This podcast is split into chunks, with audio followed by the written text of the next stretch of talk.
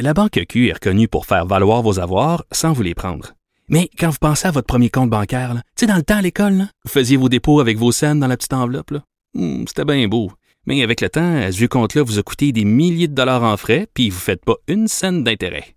Avec la Banque Q, vous obtenez des intérêts élevés et aucun frais sur vos services bancaires courants. Autrement dit, ça fait pas mal plus de scènes dans votre enveloppe, ça. Banque Q. Faites valoir vos avoirs. Visitez banqueq.ca pour en savoir plus. Alors, Carlos Letao, euh, député de Robert Baldwin et critique en matière de finances, est avec nous. Bonjour. Bonjour, M. Bouteille.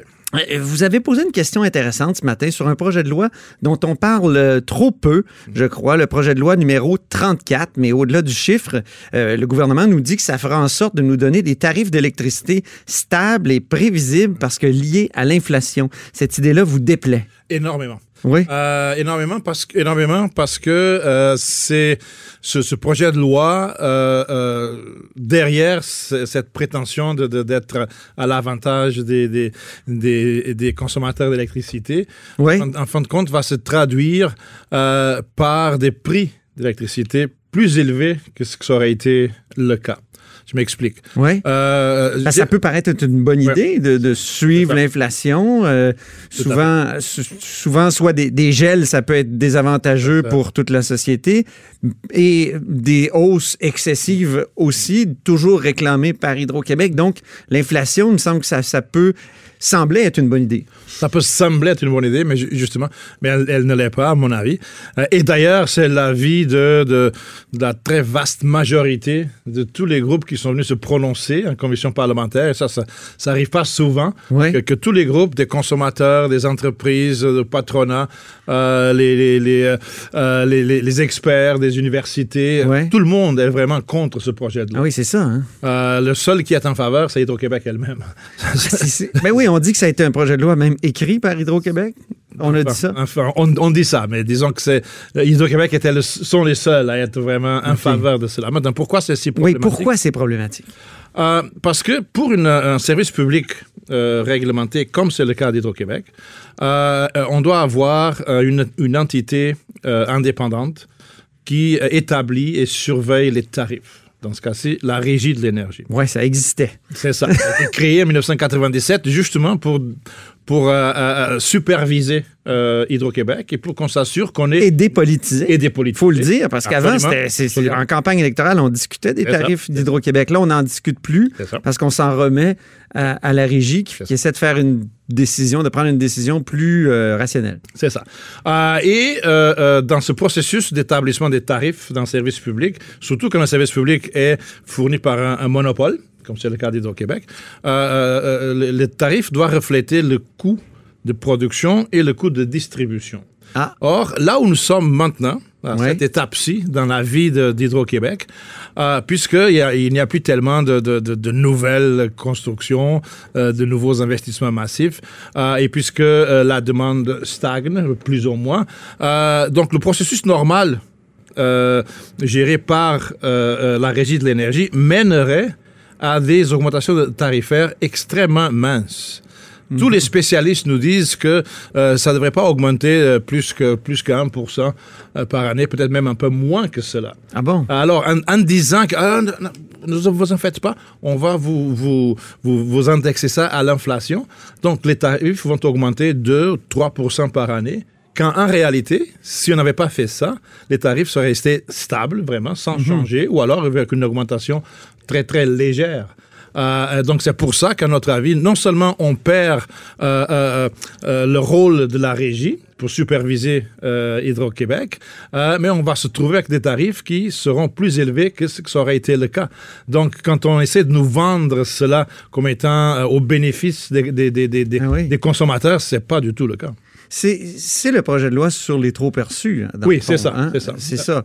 Donc, euh, et, là, qu'est-ce qu'il faudrait faire? Est-ce que, est que le gouvernement ne devrait pas être conséquent et dire carrément il faut abolir la régie de l'énergie? Puisque si elle n'a plus son utilité centrale? Donc, ils ne l'abolissent pas, Non. mais en fin de compte, euh, ils vont la, la- la museler euh, beaucoup parce que la, la- la régie va se prononcer sur les tarifs seulement aux 5 ans.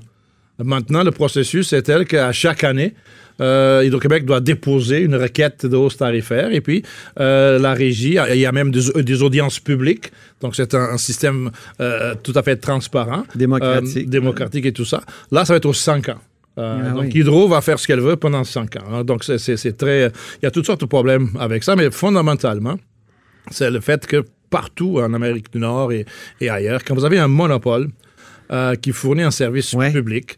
La, la, la moindre des choses, c'est qu'une un, une entité indépendante euh, gère euh, la politique tarifaire de ce monopole. Et là, Mhm. on, perd, on perd cet aspect-là. Vous êtes un prévisionniste, donc euh, vous avez une boule de cristal. Croyez-vous qu'il peut y avoir une flambée d'inflation? Il me semble qu'actuellement, on a l'impression que Oui. ça peut être, c'est assez stable et c'est même à la baisse. On a, on a l'impression, et c'était un peu ça la question que je posais au, au ministre des Finances ce, ce matin, c'est que c'est imprévisible. On ne le sait pas. Nous sommes dans une, dans une conjoncture qui est, qui est très... très différente de tout ce qu'on a vécu.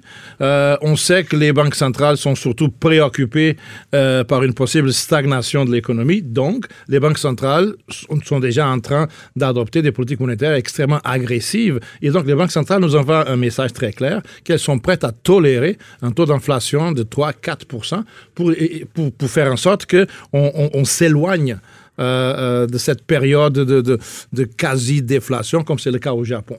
Donc, c'est- on ne peut pas dire aujourd'hui que d'ici deux ou trois ans, l'inflation, oh, ça va être 1, 2 2 qui disait, oui. Euh, que le ministre pas. Éric Girard disait. Ouais. c'est ça, dans le contexte actuel, des banques centrales qui ont des politiques euh, hyper agressives euh, pour empêcher la désinflation, elles sont prêtes à tolérer des taux plus élevés. Donc, c'est fort probable, je ne sais pas, moi, en 2021, 2022, c'est tout sauf prévisible.